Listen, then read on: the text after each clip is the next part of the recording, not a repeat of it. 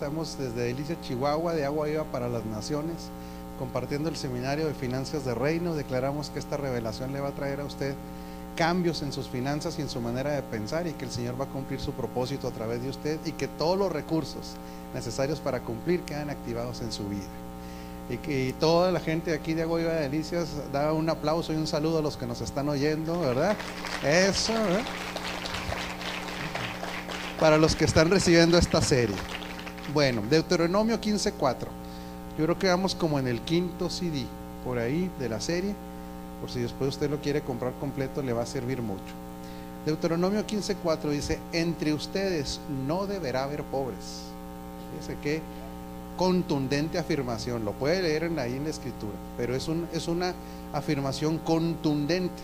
No, fíjese que ahí en ese versículo no, no lo hace opcional. No dice, veamos, a lo mejor es conveniente, ¿qué tiene? No. Dice, entre ustedes no deberá haber pobres, porque el Señor tu Dios te colmará de bendiciones en la tierra que Él mismo te da para que la poseas como herencia. Entonces aquí hay elementos muy fuertes para que se cumpla la, el primer, la primera parte de Deuteronomio 15.4, que es una orden que no debe de haber pobres. Entonces, primero establece este mandato, no debe de haber. Y dice el por qué y el cómo. Porque bueno, pues nosotros es, muy fácil entender o, o, recibir una instrucción de que no haya pobres, pero pues díganos el cómo, ¿sí? Entonces aquí establece, porque el Señor tu Dios te colmará de bendiciones y establece dónde? En la tierra que Él mismo te da para que la poseas como herencia. Y hay muchos códigos ahí. Entonces, lo primero que dice, que Él te colmará de bendiciones en la tierra que Él mismo te da, para que la poseas. Aquí cuando habla de una tierra está hablando de territorio y está hablando de propósito. ¿Qué significa? Que Dios tiene para cada quien un propósito que es similar a la tierra o a un, o a un territorio. Cada persona que descubre su propósito es como si descubriera un territorio en el cual va a operar. Pero nada más que dice algo muy, muy, muy claro, para que la poseas como herencia. ¿Qué significa? Que vivir en el propósito será algo fácil. Es un reto, es un reto. ¿Por qué? Porque eh, para vivir en el propósito, todo toda persona que quiere vivir el propósito va a enfrentar retos, va a enfrentar persecuciones, va a enfrentar burlas, va a enfrentar desánimo, va a enfrentar muchas situaciones que lo van a hacer inclusive dudar de su propósito. Ese, es el objetivo del sistema del mundo y es el objetivo del sistema de, Satanás. Satanás a usted no le puede quitar la, la, salvación. No tiene un mecanismo para robarle la salvación. Sin embargo, sí tiene mecanismos de desánimo. ¿sí? Hay mecanismos de desánimo sobre la gente. ¿Para qué? Para que se, eh, ¿cómo decirle? Iba a decir, pero no, principalmente para que salga de su propósito, para evitar que la gente cumpla un propósito, lo va a tratar de desanimar, lo va a tratar inclusive también de distraer. Hay elementos distractivos, no nada más hay elementos este, eh, de desánimo. Hay el elemento de, engaño, de desánimo, pero también distractivos. ¿Cuáles son los principales elementos distractivos? ¿Cómo cree que Satanás distrae a las personas de su propósito? Como distracción. Mm, principalmente con afanes, ¿sí? Afanes o también aficiones. Que de repente llega algo que usted diga, me desenfoqué en la vida, ¿sí? Y no estamos hablando de que usted tenga que ser una persona aburrida, ni mucho menos. No, no, Dios le va a dar muchas cosas para que la disfrute, pero cuidado cuando el enfoque se pierde. O sea, nuestra, nosotros estamos llamados a que estar bien enfocaditos. Es el reino de Dios. El reino de Dios, cumplir mi propósito y todo lo que gire alrededor o las actividades que yo pueda tener tienen que ayudarme a cumplir el propósito. Pero no de una manera religiosa. De repente dice la gente, no, entonces ya no debo hacer ejercicio. No es que el ejercicio le ayuda a cumplir su propósito. ¿Por qué le ayuda a cumplir su propósito el ejercicio? que usted está sano, está despierto, ¿sí? tiene fuerza. Sin embargo, no, no, que no se convierta ahora que nuestro propósito sea hacer ejercicio. ¿Sí? Tendremos que tener satisfacciones, amistades. ¿Qué amistades debemos tener? Nosotros debemos evaluar las amistades. ¿Nos están añadiendo o nos están restando? ¿Nos están ayudando a enfocarnos o nos están distrayendo? ¿Sí? Todo eso lo tenemos que estar nosotros evaluando porque para poseer es un acto de guerra. Cuando la gente poseía territorios, ¿qué tenía que hacer? Pelear. De hecho, nosotros vemos que en el momento en que ya van a entrar a la tierra prometida, a, Caleb que dice que él no quiere que le repartan la tierra nada más así como, como por un volado. ¿Se acuerda que, que el sistema fue un sorteo al final? La tierra prometida se repartió por sorteo. Por eso se llamaba, por de ahí viene la palabra lotería, porque se les daban lotes, se lotificaban y decían, bueno, vamos a ver, a usted casi le toca este. Y tenemos como ejemplo a Caleb, que Caleb dice, hey, momentito, usted lo vamos a ver más adelante. Ah, yo no le entro al sorteo. Yo tengo una promesa donde este territorio me iba a ser dado. Nada más que le dicen, sí, nada más el problema es que ahí, el territorio que tú quieres, está habitado por gigantes. Y ahí es donde Caleb dice, no hay problema. Si yo tengo la palabra de Dios y Dios está conmigo, estos gigantes me van a hacer los mandados. ¿Sí? ¿Por qué? Porque esto siempre recuérdelo. En su propósito siempre va a haber distractores, va a haber estrategias distractoras y estrategias desanimadoras. Y esto, ¿sabe quién se lo quita? Nadie. No lo quiero poner este dramático, pero es una realidad. ¿Sabe cuánto tiempo vamos a ser probados en nuestro propósito? Toda la vida. Toda la vida. ¿Qué es lo que pasa? Que conforme pasan los años los distractores cambian. ¿Sí? O sea, no es lo mismo la distracción de un chamaco de 20 años a la distracción de un hombre de 50, 60 años. Son distractores diferentes. ¿En qué se distrae un chamaco de 15, 20, 25 años?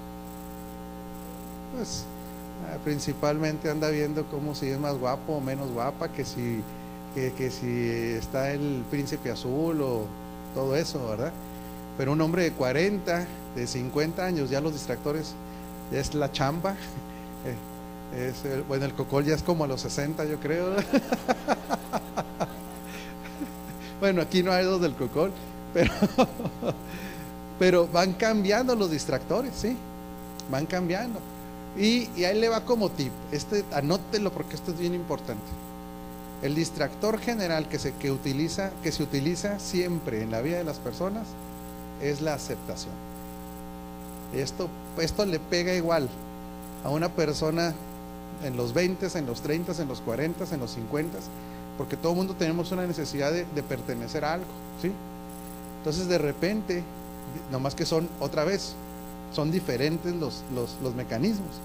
El mecanismo de que se siente aceptado un muchacho adolescente, pues es por la novia, por los amigos, pero después a los 40, a los 50 es la sociedad, es el medio en el que nos desenvolvemos, o sea, van cambiando, ¿sí? El grupo social, el grupo laboral, este, ¿qué, cómo le diré? Los gremios en, en general van cambiando, entonces por eso un creyente que sabe que va a cumplir su propósito, no puede depender ni puede permitir ser distraído en el propósito por la aceptación. Dígale que esté enseguida de usted. Si te aceptan o no te aceptan, no te debe preocupar. No te debe preocupar. Cuando estás en tu propósito, vámonos para adelante. Que el Señor no será suficiente para sostenerlo. Y no le irá a traer Dios sustitución, le va a traer amigos, le va a traer familia, le va a traer lo que necesite. Señor, a usted, ¿sabe cuándo lo va a dejar?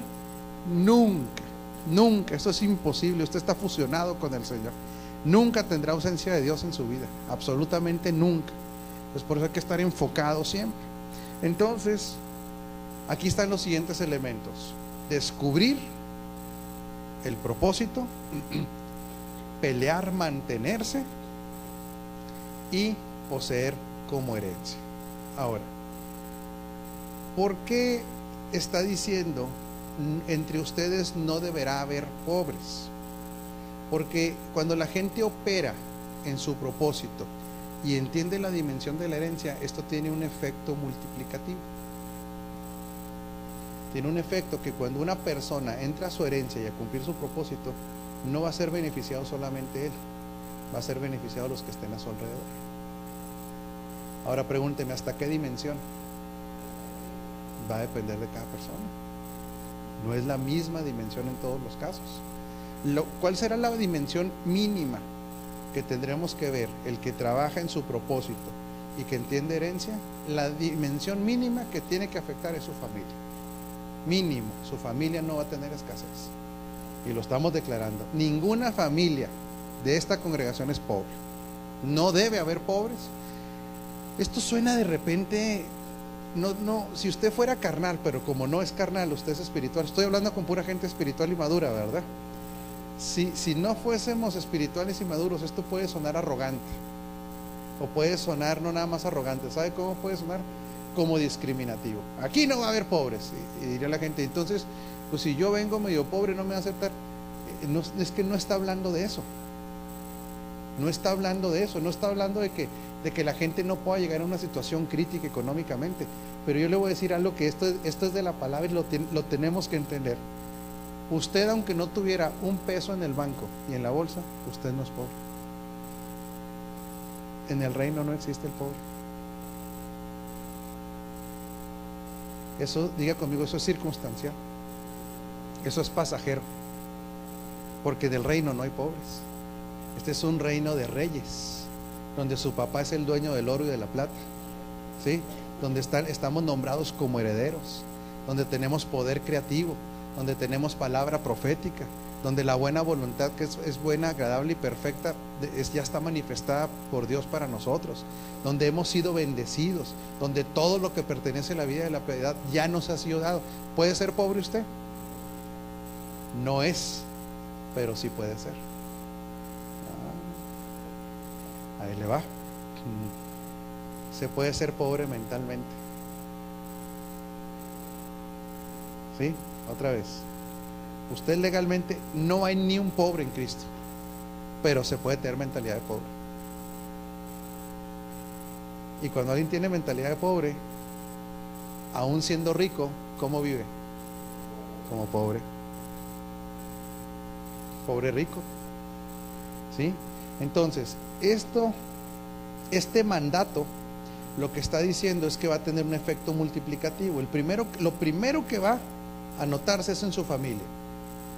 Y dependiendo del propósito, esto se puede ir expandiendo. ¿Qué significa? Por ejemplo, una persona que su propósito es ser empresario, el hecho de que no viva como pobre, que entienda su propósito, que cobre su herencia, que se mantenga, va a tener un efecto expansivo ya no solamente sobre su familia, sobre quién más, sobre sus empleados. Si nosotros como pastores nos mantenemos en el propósito, entendemos que este es un territorio que Dios nos dio, peleamos por mantenernos en el propósito, ustedes como hijos también son beneficiarios de que sus pastores vivan en el propósito. ¿Sí? Porque esto es expansivo. Esto es expansivo. Entonces usted, usted para las tinieblas es como una bomba atómica. Usted tiene un poder expansivo en las finanzas. Porque aquí está hablando de finanzas. Por eso todo hijo de Dios tiene que entender que nuestra posición respecto a las finanzas es que no las amamos. Amamos al Dios de las finanzas y disfrutamos de las finanzas y damos e invertimos en el reino. Hay un poder expansivo nuevamente.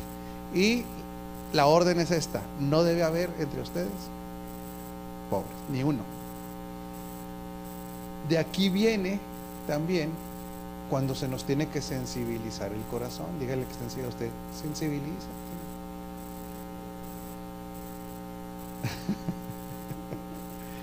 Cuando nosotros veamos que alguien tiene una necesidad, ¿qué tendremos que hacer como familia?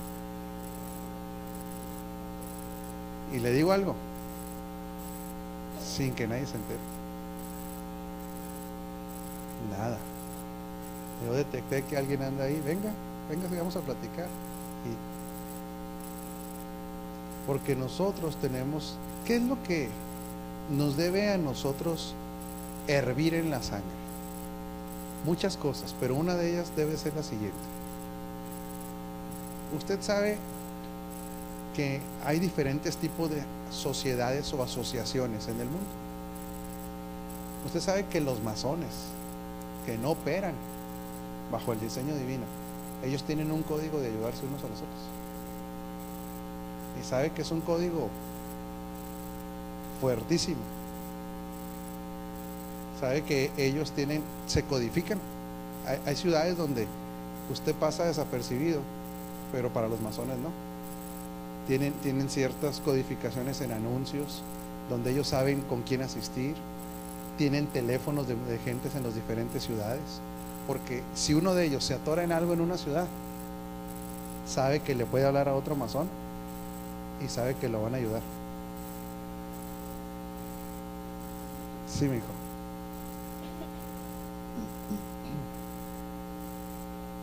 Sí. Claro. Sí. Claro. Porque ellos tienen una codificación de ayudarse. ¿Qué, qué, quién tiene esa instrucción también? ¿Qué otro, qué, otro, ¿Qué otro tipo de población? Los judíos. No sé hasta dónde los árabes, pero yo sé que entre los judíos hay un, código de, ayuda. ¿Y los cristianos por qué no lo tenemos? O sea, si, hay este mandato, entre ustedes no debe haber pobres, significaría que si detectamos en alguien pobreza, lo deberíamos de ayudar.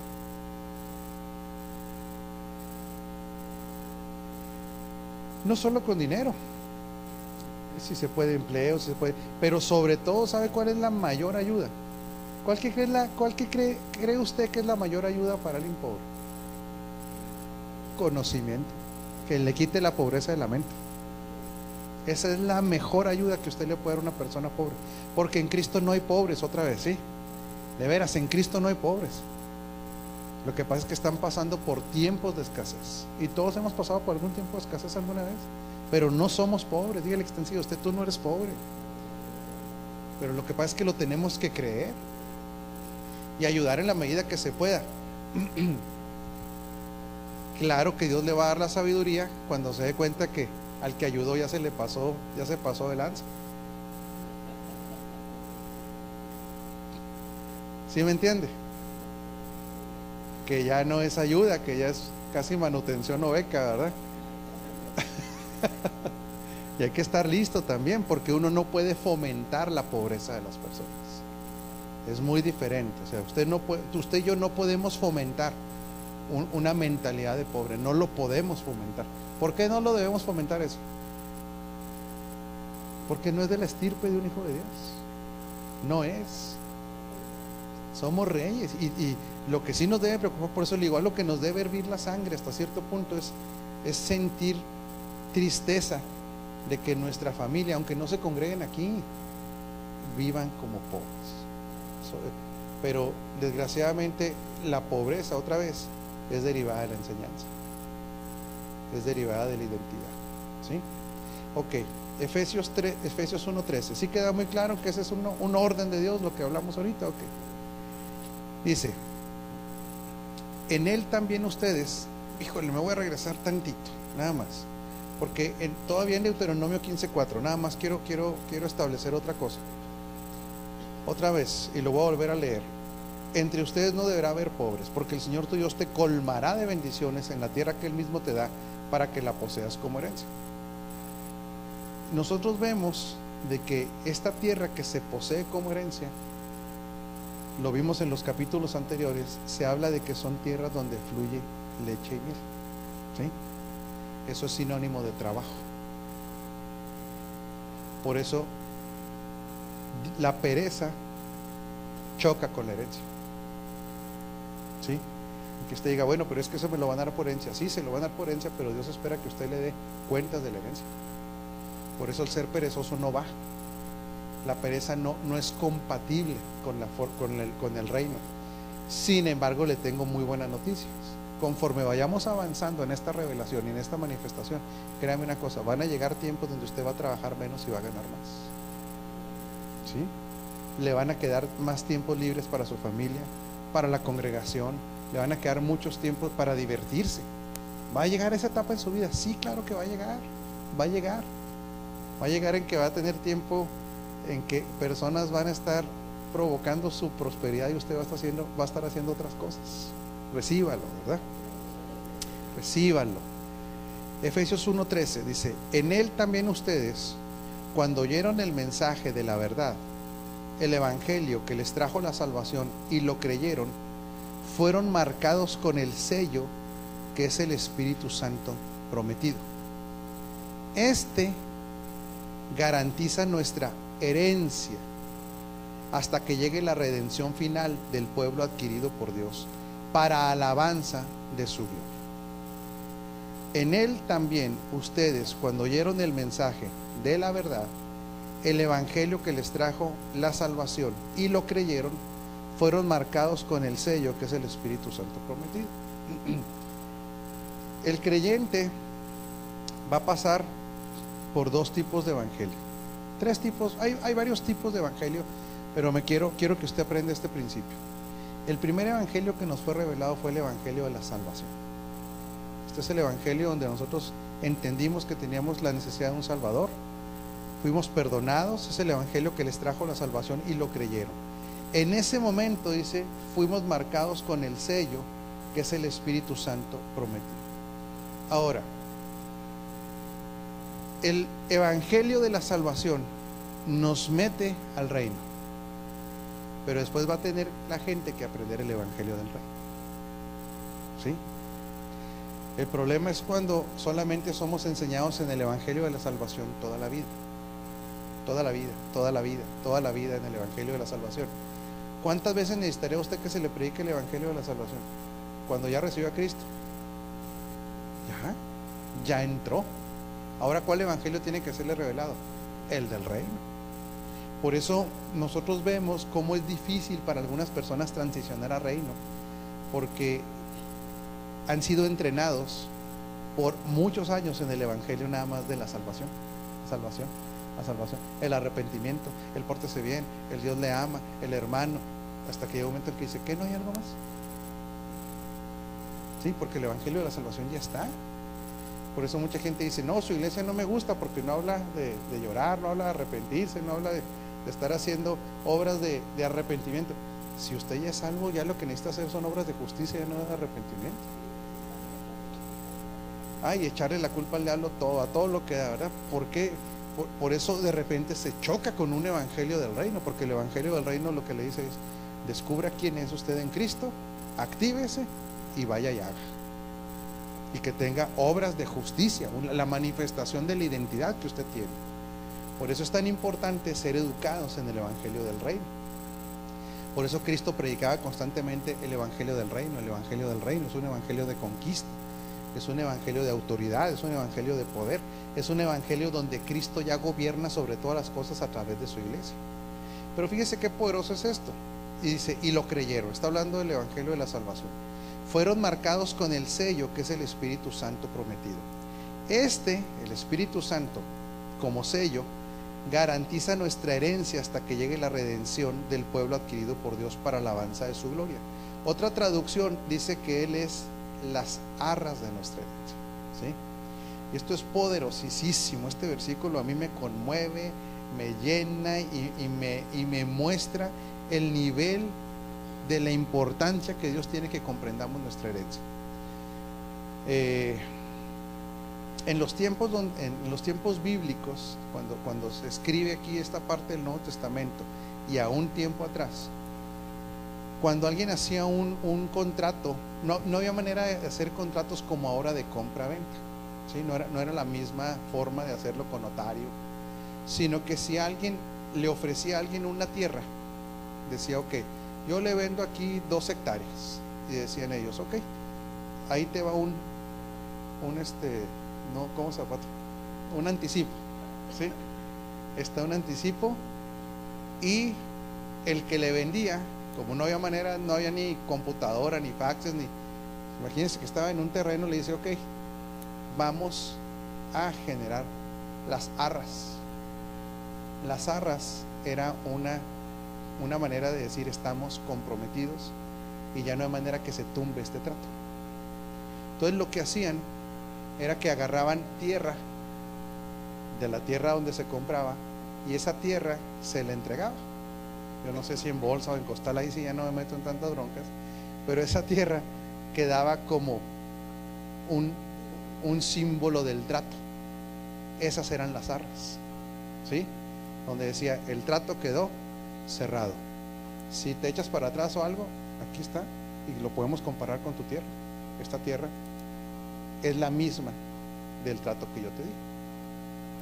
Para el Padre es tan importante que usted tenga mentalidad de heredero que las arras en Cristo, nada más y nada menos que son el Espíritu Santo. Se le está diciendo, nomás para que te des cuenta que tu herencia es eterna, pero ya empieza desde aquí. Yo no te adelanto un carro, yo no te adelanto una casa, yo no te adelanto 100 mil dólares, te pongo como por adelanto a Dios mismo en la figura del Espíritu Santo. Ese es el pacto en el que entramos. Por eso nuestra salvación no quedó sellada, como dicen algunas, algunas congregaciones, que el sello es cumplir un día, ¿verdad? O el sello son las obras, no. El sello de nuestra salvación es que nos ha sido dado el Espíritu Santo. Entonces, esto es tan poderoso, de veras que es algo que debe conmovernos, que, que, Dios toma tan en serio este acto y, esto que quiere que nos sea revelado. Por eso dice, este garantiza, o son las arras, ¿sí? Nuestra herencia hasta que llegue la redención final del pueblo adquirido por Dios, para alabanza de su gloria. En otras palabras, nos deja una huella en nosotros viva, que no hay manera de, que haya confusión. Es Dios mismo. ¿Y sabe cuándo se le va el Espíritu Santo a usted? Nunca. Sí, doctor.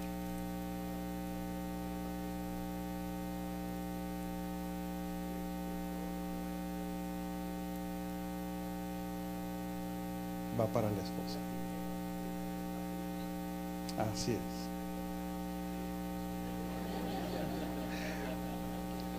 Ahora, imagínese la intervención divina donde el Padre le dice, te doy mi herencia al nivel de mi hijo, porque eres su esposa, porque es heredero y coheredero.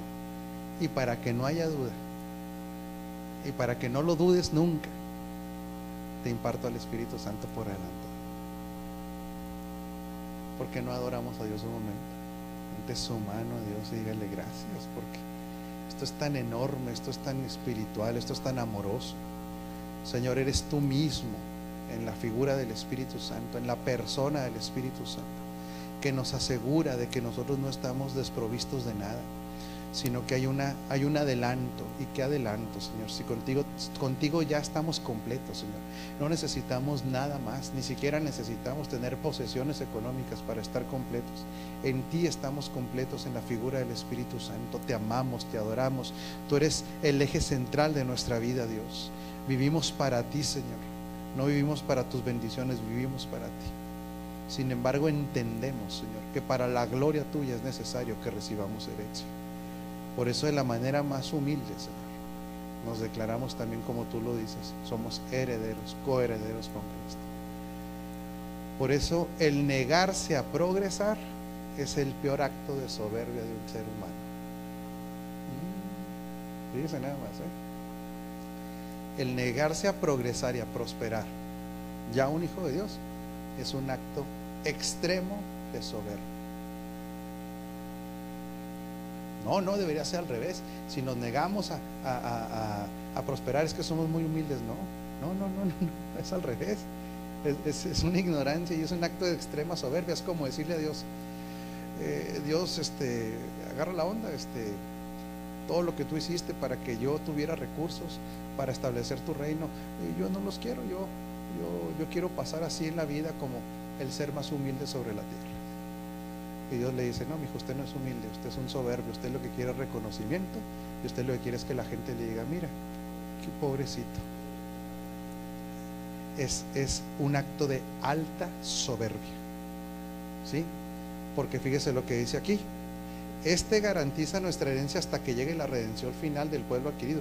¿Cuál va a ser la redención final? Nos falta un rato para la redención final, ¿sí?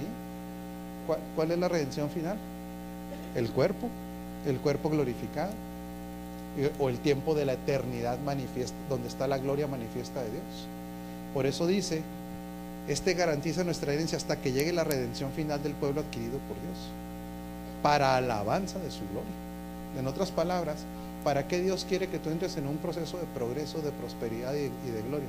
Para alabanza de la gloria de quién? De Él. Porque Él quiere, no, eso se lo digo el domingo, pero ahí lo va a entender, no, sí. No vienen después, pero. bueno, Salmo 2.1. Dice, ¿por qué se amotinan las naciones y los pueblos traman cosas vanas? Se presentan los reyes de la tierra y los gobernantes consultan unidos contra Jehová y su ungido, diciendo, rompamos sus ataduras, echemos de nosotros sus cuerdas en otras palabras, dice el Salmo 1 hasta el 3, que los gobernantes de las tierras se burlan de nuestro Dios. Y le hago una pregunta, ¿no es lo que experimentamos todos los días por todos los gobiernos? Es una burla. Que en el fondo no lo digan así, ¿verdad? No estén diciendo, le estamos peleando a Dios. No, al contrario, muchos de los gobernantes hasta se ufanan de ser muy, muy religiosos. Pero siempre que, que sus actos vayan en contra de la voluntad de Dios, es como estar peleando contra Dios. Y no hablo de sus actos personales, hablo de los actos de gobierno. La corrupción, el matrimonio gay, el, permitir el aborto, el no poner este, eh, no ser firmes en las líneas de, autoridad, el no apoyar a las familias a que eh, no debería haber ningún tipo de pornografía en, los, en ningún lado. De, eh, ahora la pornografía se consigue en, en, ¿cómo se llama? En cualquier estanquillo, ¿verdad? O sea, no se legisla en favor de la familia, se legisla en favor de qué? De los intereses económicos.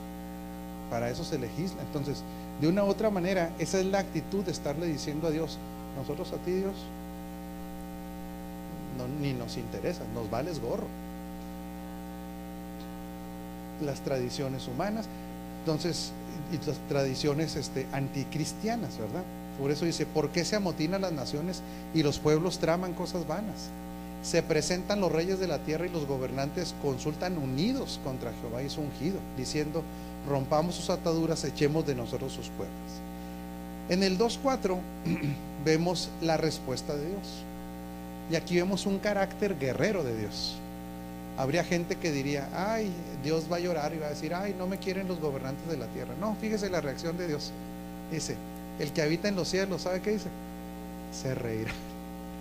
O sea, prácticamente dice, ay, inocentes. No hay, no hay manera porque no saben con quién se están metiendo. ¿sí? Dice, el Señor se burlará de ellos. Entonces les hablará en su ira y los turbará en su furor. Y dice esto, yo he instalado a mi rey en Sión, mi monte santo. Yo declararé el decreto, Jehová me ha dicho, tú eres mi hijo, yo te engendré hoy. Y esto es poderoso, ¿eh? Tú eres mi hijo, yo te engendré hoy. Y está hablando que Él va a poner su rey sobre, sobre. ¿De quién está hablando ahí? De Jesucristo. Pero también está hablando de usted. Está hablando de los que tenemos la misma naturaleza del Señor. Porque todos los hijos de Dios no fuimos, no fuimos nacidos por obra del, ser humano, fuimos engendrados. Entonces, cuando habla de engendramiento, aunque ahí está hablando específicamente de la persona del Señor, está diciendo que esa misma suerte van a correr los hijos de Dios, los que somos engendrados. Y por eso nos hace una ordenanza prácticamente a nosotros, los que hemos sido engendrados. Les dice, yo declararé el decreto. Jehová me ha dicho, tú eres mi hijo, yo te engendré hoy. Y esta palabra se la está diciendo el Señor directamente a usted. Pídeme y te daré por heredad las naciones y por posesión tuya los confines de la tierra. En otras palabras, está diciendo Dios, yo ya me cansé de toda esa corrupción en la tierra. pero no la voy a combatir con cualquier gente, la voy a combatir con darles a ustedes las naciones por herencia. Por eso otra vez, las finanzas de la iglesia no son, no son financitas, tienen que ver con las riquezas de las naciones. Lo que está diciendo, yo le voy a poner un alto a todos esos, a, toda esa gente rebelde, le voy a poner un alto a todos esos gobiernos anticristianos. ¿Por medio de quién? De la iglesia. Por eso le dice a sus hijos, a los engendrados, pídame, Pídame, yo les voy a dar por herencia a las naciones. Por eso nosotros declaramos que delicias no es ni de los satanistas, ni de los corruptos, ni de los narcos. Delicias es nuestro por herencia es nuestro por herencia, es para los hijos engendrados. Esto no es para los religiosos, no es para los que tienen una religión, es para los que hemos sido engendrados, que la pedimos por herencia. Y en este momento, en la ley del acuerdo, Padre, volvemos a declarar sobre delicias que delicias es nuestra herencia. Nosotros la reclamamos como nuestra herencia, nosotros la pedimos de ti, Señor, porque tú tienes el poder de darnos la, la tierra, te pertenece a ti y declaramos que delicias nos es dado como herencia y hasta los confines de la tierra te pedimos, Señor, para que todo aquel que se levante contra el conocimiento de Cristo reciba, Señor, de parte de ti la reprensión por medio de tu iglesia, en el nombre de Jesucristo. Por eso dice, tú los quebrantarás con vara de hierro, como a vasija de alfarero los desmenuzarás. En otras palabras, por eso la iglesia tiene un carácter de poder, de autoridad, y es una iglesia guerrera. Ya se nos tiene que quitar ahí el, la, actitud de, venaditos que habitan la serranía. No, no, no, no, no, no, espérenme. Por eso tiene que haber proyectos ecológicos. Aquí está el señor, está el señor Tillo. ¿Por qué? Porque tiene que haber la ecología porque esta tierra es nuestra. Tendrá que haber proyectos administradores porque esta tierra es nuestra. Tendrá que haber proyectos económicos de todo tipo porque esta tierra es nuestra. No se la dejamos a nadie porque esta es nuestra herencia, ¿sí? Claro, y vamos a levantar cosecha de todo lo que plantemos. Dice, y ahora, oh reyes, sed sabios. Ese nada más lo que les dicen los reyes. ¿eh? Reyes sean sabios, acepten la corrección, oh gobernantes de la tierra. Lo que está diciendo, que si aún la iglesia no llegara a las áreas de gobierno todavía, aunque ya su herencia es la, la tierra, pero cualquier gobernante lo único que está haciendo es administrando ahí nuestra herencia. Entonces van a tener que oír lo que la iglesia diga. Diga conmigo, ¿no les va a quedar opción? Exactamente. Por eso dice, y ahora, oh reyes, sed sabios, acepten la corrección, oh gobernantes de la tierra. Servir a Jehová con temor y alegraos con temblor. Besad al Hijo, no sea que se enoje y perdáis el camino, pues enciende de pronto su ira. Bienaventurados todos los que en él se refugian. Pregúnteme qué significa eso que los gobernantes de la tierra van a tener que chiplear a los hijos de Dios. No vaya a ser que nosotros los hijos de Dios digamos, hasta aquí ya basta. Por eso Timoteo, cuando habla de que oremos por nuestras autoridades, no está diciendo que oremos para que hagan lo que se les antoje. Eso nos lo enseñaron mal. Nos lo enseñaron para quedar bien con los sistemas. ¿Sí? que no van a decir que somos, ¿cómo se dice?, revoltosos o anarquistas. Cuando usted lee Primera de Timoteo dice que nosotros oramos porque ellos tienen la obligación de trabajar en favor de la paz y la justicia. ¿Para qué? Pregúnteme para qué. Para que el reino avance.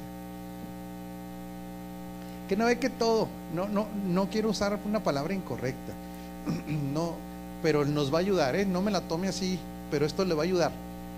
Dios es como si Dios tuviera una obsesión, porque todo, todo, absolutamente todo, quede debajo de los pies de Jesucristo.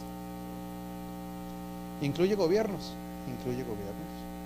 Por eso, ahora si usted me pregunta, todo, por eso usted me pregunta, entonces eso sería incorrecto, orar que los gobiernos obedezcan al Señor. No, no creo que ellos mismos van a ser beneficiados de eso. Por supuesto, todo gobierno que obedezca al Señor ellos mismos van a ser beneficiarios en la figura de ellos y de sus hijos. ¿A poco usted cree que cuando un gobernante ha participado en que las cosas estén mal, ¿a poco cree que ellos no tienen miedo como gobernantes si son padres de familia? Pues claro que sí. ¿A poco cree que ellos no tienen temor también del futuro de sus siguientes generaciones? Por eso todo gobierno tendrá que establecerse bajo la óptica de Cristo. Ahora, el problema es que en las iglesias tenemos que orar con valentía.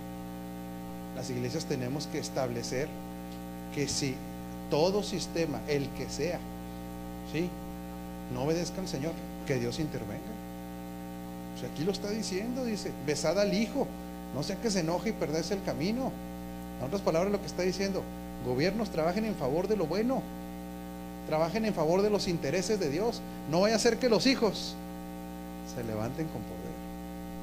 Ahora usted me dice, entonces, ¿qué vamos a ir a hacer? Marchas de revoltoso y todo eso. No, no, no, no, no, no es anarquía. Y no es estar golpeando al gobierno. No, no se trata de eso. Se trata de orar para que Dios haga su voluntad también a través del gobierno. ¿Sí? Y tenemos que orar por ellos como autoridad. Y tenemos que respetarlos. Y tendremos que orar porque sus necesidades les sean cumplidas. ¿Cuál será la primera necesidad que tendrá un gobernante? ¿Cuál cree que es la primera? Dios. Que reciban a Cristo es su primera necesidad. Y yo declaro que esta ciudad, sus gobernantes van a, van a recibir a Cristo. ¿Verdad? Oramos por todo el gobierno que reciban a Cristo. Por eso tenemos que entrar a esos lugares. Ahora, ¿se da cuenta lo poderoso que es usted con herencia? ¿Sí se da cuenta el nivel de poder que tiene y por qué es tan importante para Dios que usted tenga herencia? Pero debe haber un compromiso de nuestra parte. Deuteronomio 25 y 19 dice, por eso, cuando el Señor tu Dios te dé la victoria sobre todas las naciones enemigas que rodean la tierra, que Él te da como herencia, dice, borrarás para siempre el recuerdo de los descendientes de Amalek. Y luego dice, no lo olvides. Fíjese qué duro es esto, ¿eh? Y ahí le va. Diga, diga, diga conmigo, esto me ayuda a retener mi herencia. Ahí se lo voy a, decodificar. Dice, por eso cuando el Señor tu Dios te dé la victoria sobre todas las naciones enemigas que rodean la tierra que Él te da como herencia, borrarás para siempre el recuerdo de los descendientes de Amalek. Ya será una, será una orden fuerte, borrarás para siempre. Y todavía dice, no lo olvides. O sea, viene y te dice, te ordena esto, y luego todavía te dice, así haría la cara. Te estoy dando la orden y aparte, no lo olvides. ¿Qué significa todo esto? Dice primero, Él te va a dar la victoria sobre todas las naciones que te rodean. ¿Sí? Y que te da por, por la tierra que te da como herencia. ¿Qué dijimos? Que cuando nosotros entramos a la herencia y entramos a nuestro propósito, vamos a pasar por luchas. Pero aquí nos está anticipando algo. Tú vas a entrar en luchas, pero vas a triunfar. El Señor te va a dar la victoria, te va a sostener. Por más difícil que se vean las cosas, el Señor te va a dar la victoria. Por eso, por eso dígale que esté encima usted, tú no te rajes, tú dale para adelante. Aunque se vea la cosa cuesta arriba, usted no se raje. Aunque chille de vez en cuando, tiene derecho a chillar. Sí, llore cuantas veces quiera. No haga pataletas, porque pues ya se ve muy feo usted haciendo pataletas, ¿verdad? Pero si quiere llorar, llore. Si quiere, nomás no se va a rajar porque el Señor le va a dar la victoria. Eso es un hecho. Las batallas a veces parece que se van perdiendo, pero las guerras se ganan. Por eso le digo, ¿se vale llorar? Sí. ¿Se vale agüitarse? Sí. ¿Se vale a veces entrar en conflictos de fe? Sí. Pues claro. La gente dice, usted es apóstol, usted es pastor. ¿A usted nunca le han dado ganas de tirar la toalla? ¿Le digo algo? Claro que sí. Pues sí, decir, ¿y yo que tengo que andar sufriendo con... Ni para qué lío con qué sufrimos nosotros. Se ha de imaginar. ¿Y por qué tengo que andar mi nombre en entredicho y tengo que andar en medio de chismes en la boca de la gente, con, trabajando como trabajamos, con integridad, con todo, con ahínco, y luego todavía que lo anden a uno ninguneando y poniéndolo en ¿Qué, La verdad, qué necesidad. Masoquista, van a gritar.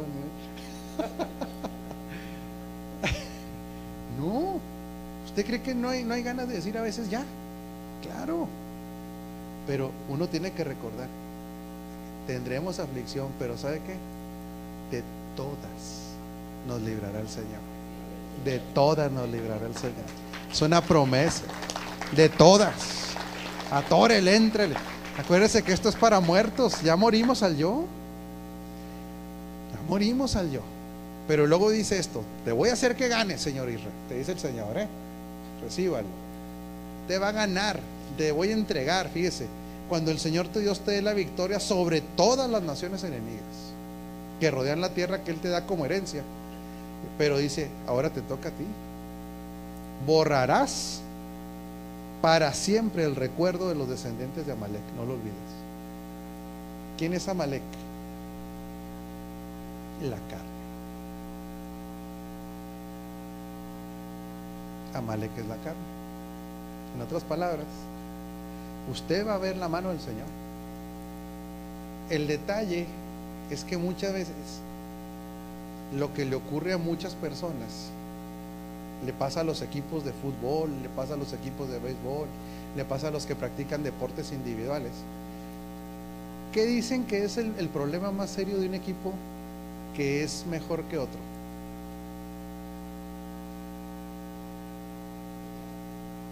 No, que generalmente llegan sobrados a un, a un partido. Sobrados es que llegan, menosprecian al rival le pasó, lo que le pasó a México todo este tiempo en, en, ¿cómo se llama? En las eliminatorias. ¿Es un mejor equipo? Sí. ¿Son jugadores que están probados? Sí. ¿Es una liga más competitiva? Sí. Si, si sacáramos el, el ingreso promedio por selección, sería insultante. Pero no se puede bajar la guardia. Cuando uno obtiene victorias, lo peor que puede hacer es bajar la guardia. ¿Sí? Es como en el box. Un boxeador va y le va dando y le va dando y le va dando. Y ya va del onceavo round y ya lo trae al otro con el ojo morado y al otro. ¿No han visto en el YouTube una que dicen pelea impresionante de un cuate que lo traen ya hecho garras, pero en el último minuto gana? Luego se la conseguimos, A ver si la conseguimos, Sergio. Está, está impresionante. ¿Se acuerdan? Bueno, ustedes son muy chavos, todos los de todas las señoras, sobre todo, son muy muchachas, ¿verdad? Pero en el tiempo de, de Julio César Chávez hubo una pelea que, que ganó en el último segundo contra Meldrick Taylor. ¿Sí? Le iban poniendo una Julio César terrible, se descuida el otro y de un golpe le gana. Dígale que está encima de usted, nunca baje la guardia. Dígale, y menos en tiempos de victoria. Esa es la clave. Porque aquí le está diciendo, ya te di la victoria, ya te entregué tus enemigos, ya entraste a tu territorio, ya estás cobrando tu herencia. Borra para siempre tu carnalidad. Ahora, el detalle más claro es el siguiente. Usted tiene detectado bien claro cuál es su carnalidad. Usted dice, no, hermano, a ver, tiempo, agarre su, agarre la, ¿cómo se llama? La viola y póngala a un ladito. Póngala ahí enseguida. Ahora sí dígale que está enseguida de usted, no te hagas. De alguna pata, sigue escogeando. No te hagas. El problema es ese, que cuando ya nos sentimos tan, tan angelicales, decimos, no a mí, no a mí no, no a mí. ¿Qué le pasó a David? David en el tiempo de la guerra, dice la escritura, en el tiempo que él tenía que estar peleando, o sea, con la guardia arriba, el Davidcito decidió, como decimos, no, pero primero fue tirar barra. Haber dicho, ya a mí ya no me necesitan ahí. Y luego sale al balcón y se le atraviesa una bella dama y bañándose. ¿Qué tenía que andar haciendo el viejo viendo mujeres bañándose? Nomás la, la, tenía que haber dicho, ahí nos vemos. Y agarrar su armadura e irse a pelear. ¿Qué accidental? Válgame Dios, este hermano.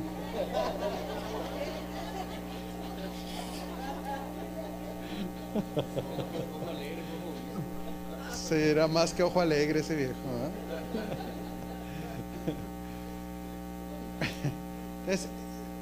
y la mujer también que anda haciendo, exhibiéndose ahí, ¿verdad?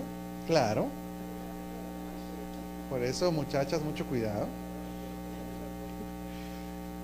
Entonces, aquí la, aquí la instrucción es, tú vas a llegar a tu herencia, pero nunca te descuides de cuál es tu carnalidad. Porque la carnalidad la vas a tener que traer a raya. Sujeta a nivel, pregúnteme, a nivel de, a, qué nivel? A nivel del pensamiento, no de la acción. Por eso la clave es esta. Dice, llevando cautivo todo pensamiento. O sea, antes de que la, la carnalidad dé a luz, ustedes del nivel de pensamiento ahí, desde ahí te sujetas. Nada. No te doy chance. El problema es que muchas veces, lo hemos hablado ya mucho aquí en el curso del Nuevo Pacto, pero no está además una repasadita. Ya nos quedan poquito tiempo. Diez minutos, ok. El problema es que hay muchas cosas que no le llamamos carnales, que son carnales.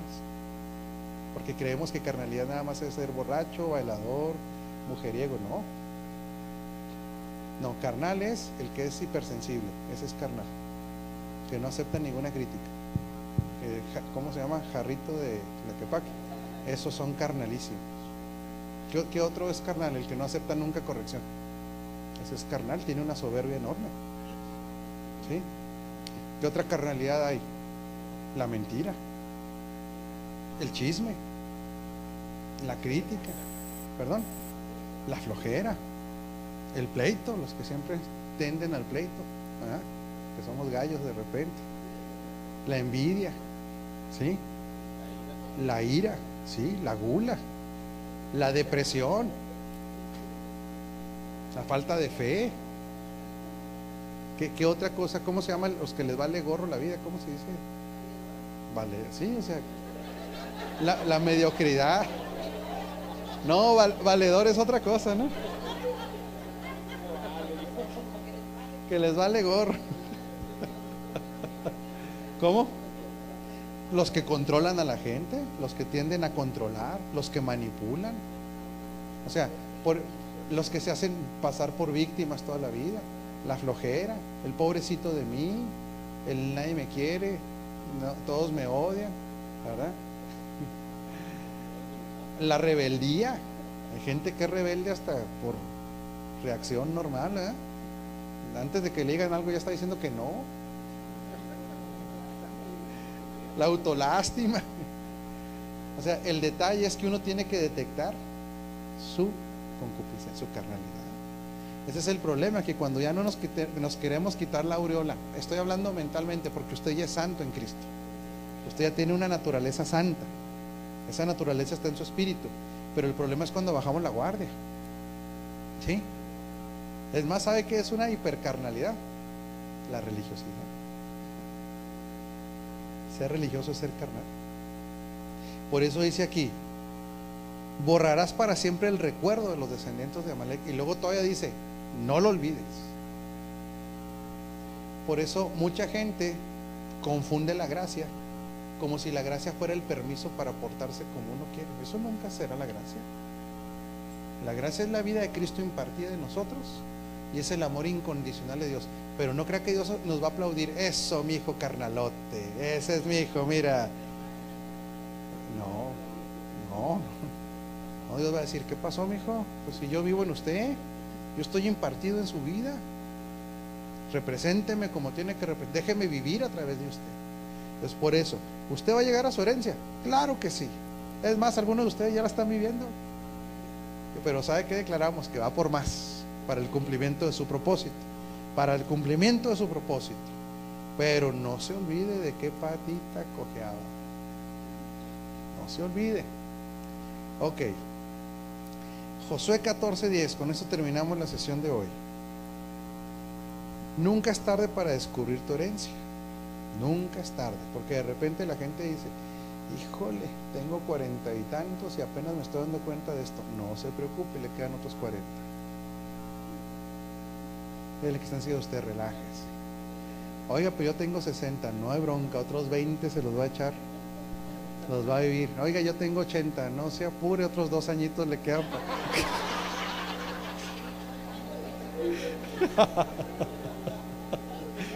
Vívalos bien. No, mire, y hay otra herencia que dejamos.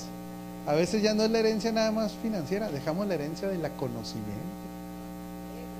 Dejamos una herencia, ¿sabe qué? De un estilo de pensamiento. Si usted dijera, es que yo, yo sé que aquí todos son chamacos, ¿verdad? Pero si usted dijera, yo me convertí a los 70 y aprendí esto los últimos 10 años de mi vida, estos 10 años de aprendizaje usted se los va a heredar a sus hijos y a sus nietos. Por eso es otra herencia, la herencia del pensamiento, la herencia del diseño.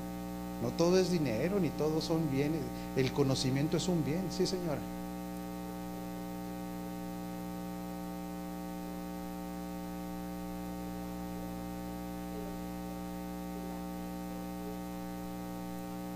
Ah, sí.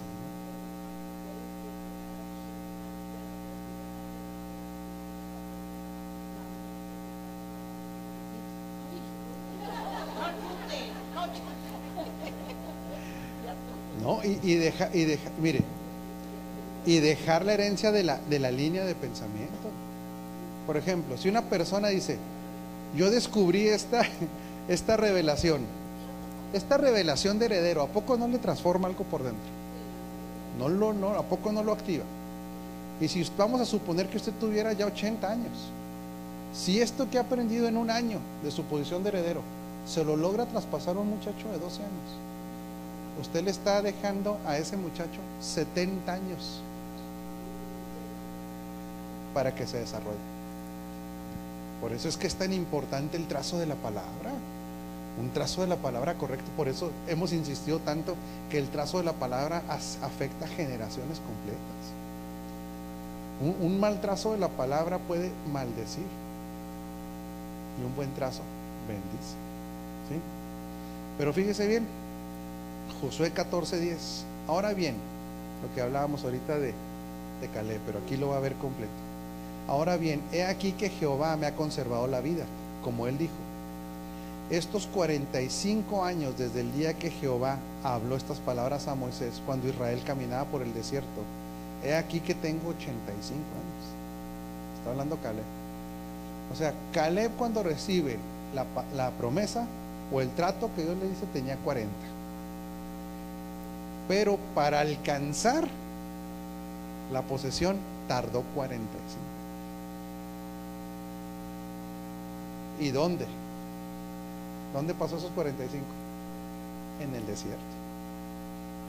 Se le digo, nunca va a ser tarde para que usted disfrute las cosas de Dios. Nunca. Y yo le voy a declarar algo sobre su vida porque lo creo de todo corazón.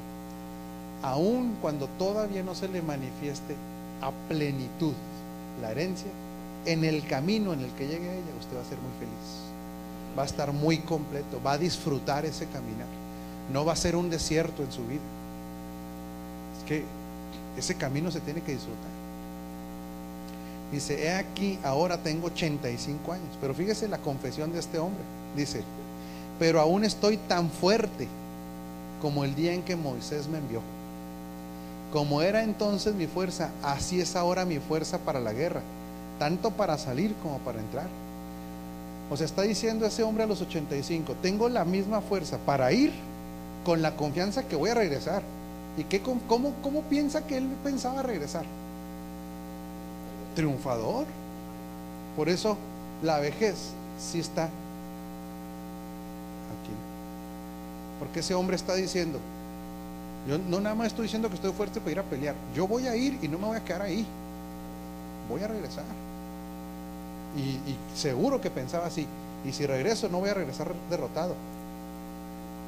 Triunfador. O sea, él era un joven de 85 años.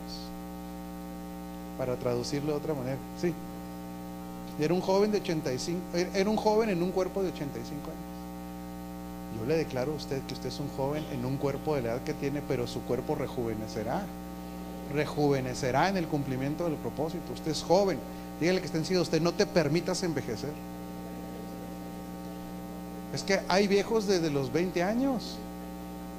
¿No conoce viejos de 20 años? Claro que sí hay.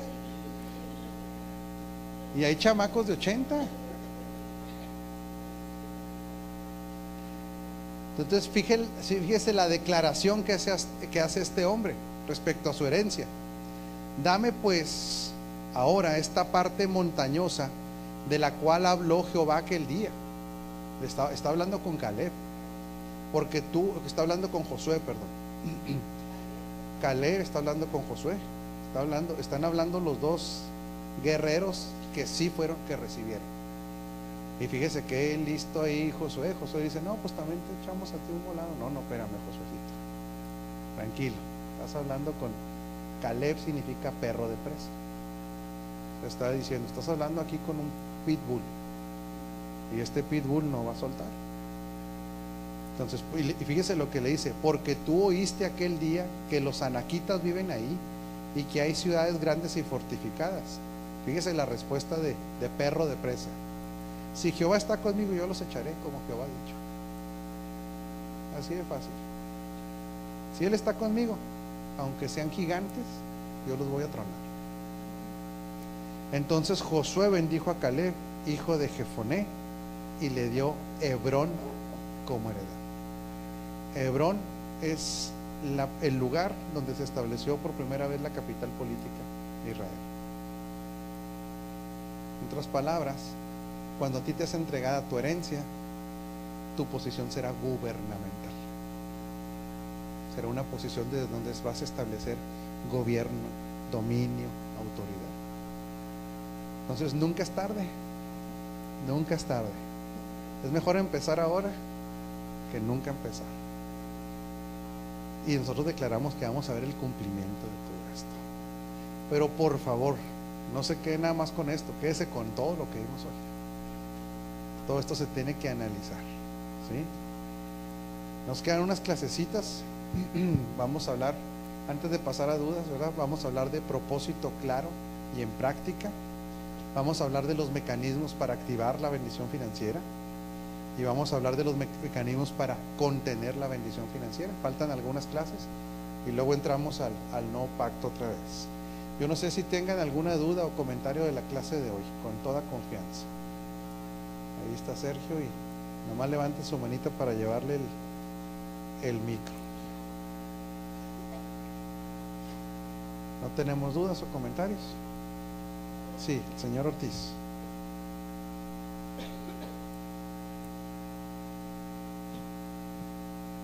Déjenme ver cómo, cómo armo esto. Pero yo le pido de favor que me ayude a extenderlo. Si quisiera hacer escueta la, la, la parte de, de esto. Sí, señor. Yo estoy viendo mi parte, mi parte débil, mi parte carnal, sobre todo en las áreas de alimentación. Es un ejemplo. Sí, señor. A mí me da hambre y Le pega. y le pego al, al refri. Inclusive me cambia el carácter, ¿verdad? Sí, sí, sí entiendo eso. Pero Se soy más presto, soy más presto a ir a tomar esa iniciativa y suplir esa necesidad, ese deseo, esa angustia, todo lo que usted quiera. Pero hablando en el área del, del espíritu, de la palabra, así como tengo esa necesidad, ese deseo y ese hábito, debe haber ese deseo y esa búsqueda incansable de esa hambre del Espíritu Santo. Así como tengo esa necesidad y ese deseo de vestirme biológico, debe de estar mucho más allá que a la par de mi necesidad de buscar al Espíritu Santo. Ahí yo creo que aquel que que extiendas. Sí, claro. Y déjame Sí, sí, sí, sí, sí, usted dele. Lo otro me Es- siento tantito. es la cobertura espiritual, la unción o el manto de la unción que usted profesa que Dios le dio. El hecho que usted revele, traiga esta revelación, esta palabra, este entendimiento, este conocimiento en mi vida, está en mí el aceptar ese manto de esa unción, de esa revelación para mi vida. Yo la recibo. Entonces yo me veo probando vino nuevo, un vino que me trae ese conocimiento, esa revelación y me ayuda a entender cosas, pero el odre, el pensamiento, mis hábitos, no he podido, no hemos logrado avanzar.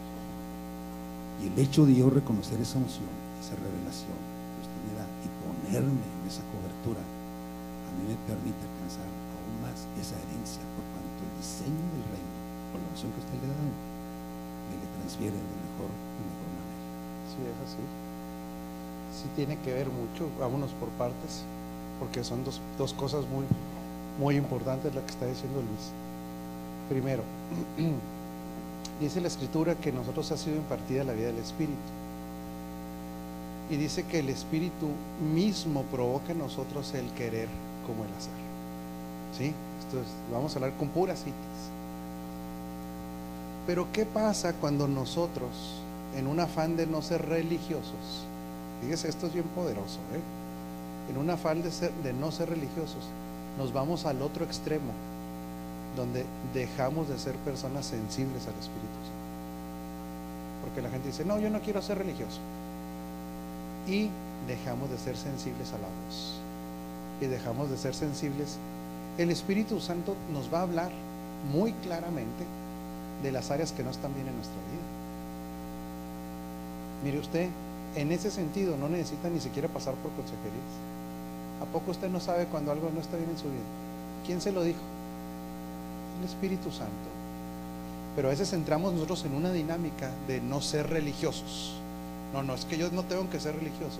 Y nos vamos al otro extremo, donde anulamos el consejo del Espíritu Santo en nuestra vida.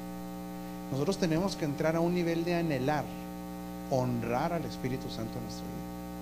O sea, tiene que haber un anhelo en nuestra vida. De, hoy, hoy, hoy platicábamos en la clase de células. Una característica de un nacido de nuevo, porque no toda la gente que está en una iglesia cristiana es nacida de nuevo. Una característica muy clara de una persona nacida de nuevo es que no quiere, no quiere pecar. No estamos diciendo que no vaya a pecar, pero ya no quiere. Es algo que le ocurre cuando nace de nuevo, dice, dice uno, yo no quiero volver a fallar. Ya no quiero tener nada que ver con mi antigua vida. ¿Le pasó a usted? ¿Sí? Eso, eso es porque ¿quién se lo enseñó? ¿Se lo enseñó un predicador? No. Eso es el Espíritu Santo que le enseñó y le dijo, así ya no. Y le entra una necesidad también a un nacido de nuevo de querer más de Dios.